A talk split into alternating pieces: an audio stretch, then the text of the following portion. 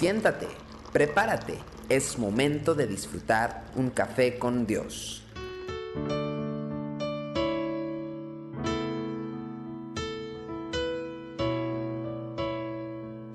Bienvenidos una vez más a Café con Dios desde el Centro Cristiano Yautepec. Quiero compartir para ustedes Lucas 24, 25 al 27. Dice la escritura en este pasaje, entonces él les dijo, oh insensatos y tardos de corazón para creer todo lo que los profetas han dicho. ¿No era necesario que el Cristo padeciera estas cosas y que entrara en su gloria? Y comenzando desde Moisés y siguiendo por todos los profetas, les declaraba en todas las escrituras lo que de él decían. Estaban los discípulos del Señor caminando hacia Emaús y estos iban completamente confundidos por los eventos de los últimos días. Durante el tiempo compartido con Jesús, ellos habían descubierto unas cualidades que eran asombrosas en la persona del Señor. Se imaginaban un apasionante e increíble futuro a la par de Jesús, pero ahora todo quedaba en la ruina, porque como se dice, de un plumazo, Cristo había sido quitado de sus vidas y colgado de un madero mientras sus seguidores se dispersaban llenos de pánico. La depresión y el desánimo que estaba ya instalado en el corazón de estos dos que iban en el camino de Emaús se debe en parte a que no logran quitar los ojos de la calamidad que les ha acontecido. No logran retroceder en el tiempo para rescatar de entre las muchas enseñanzas de Jesús las palabras que él les había dado con respecto de este preciso evento. La única realidad que ellos conocen es este presente de aguda angustia. Y por estar detenidos en él, en este momento únicamente, no encuentran los elementos para reconstruir su realidad ni para hacerle frente al futuro.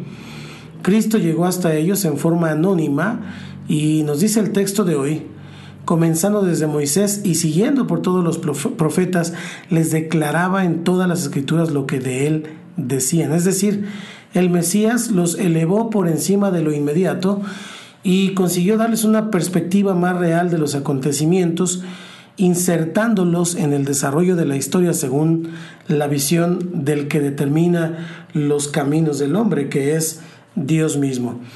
Qué importante es poseer la capacidad de salir de lo inmediato para poder contemplar nuestra realidad dentro del marco del accionar de Dios a lo largo de los siglos. Todos nosotros tenemos la tendencia a creer que la vida comienza y termina con nosotros, que el ministerio en el cual servimos nació por iniciativa nuestra y que todo gira en torno de nuestra existencia. Con esta perspectiva verdaderamente pequeña de las cosas, Nuestras inversiones tienden a ser temporales y nuestro compromiso pasajero.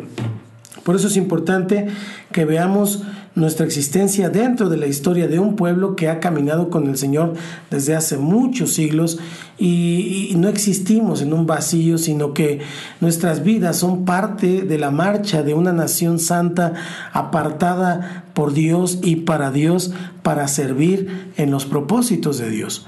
Cuando entendemos que lo nuestro es una parte pequeña de algo mucho más grande que nosotros, nuestro sentido de importancia disminuye notablemente.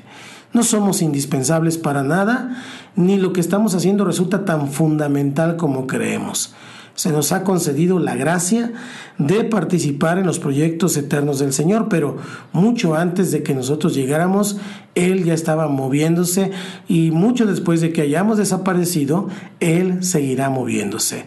Lo nuestro solamente tiene sentido cuando se lo contempla dentro de las pinceladas del Dios eterno a quien servimos y quien pinta el cuadro completo.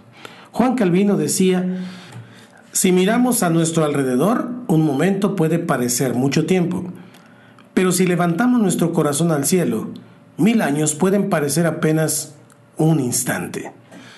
Entrega tu vida a Cristo. Repite conmigo esta oración. Señor Jesús, gracias porque tú me das vida eterna a través del perdón. Hoy pido tu perdón. Reconozco que soy pecador y me arrepiento de cada uno de mis pecados. Te abro mi corazón y te recibo como mi Señor y como mi Salvador.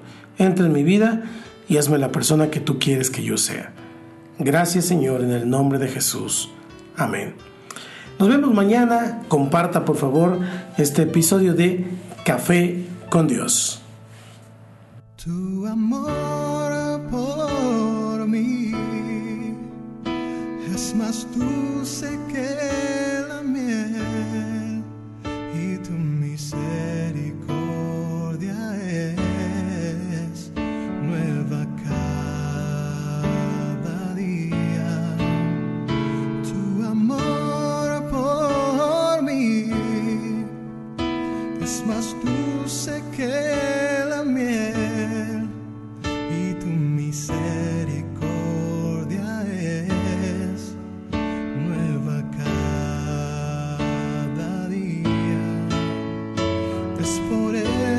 que te alabo, es por eso que te sirvo, es por eso que te doy todo mi amor. Es por eso que te alabo, es por eso que te sirvo, es por eso que te doy todo mi amor.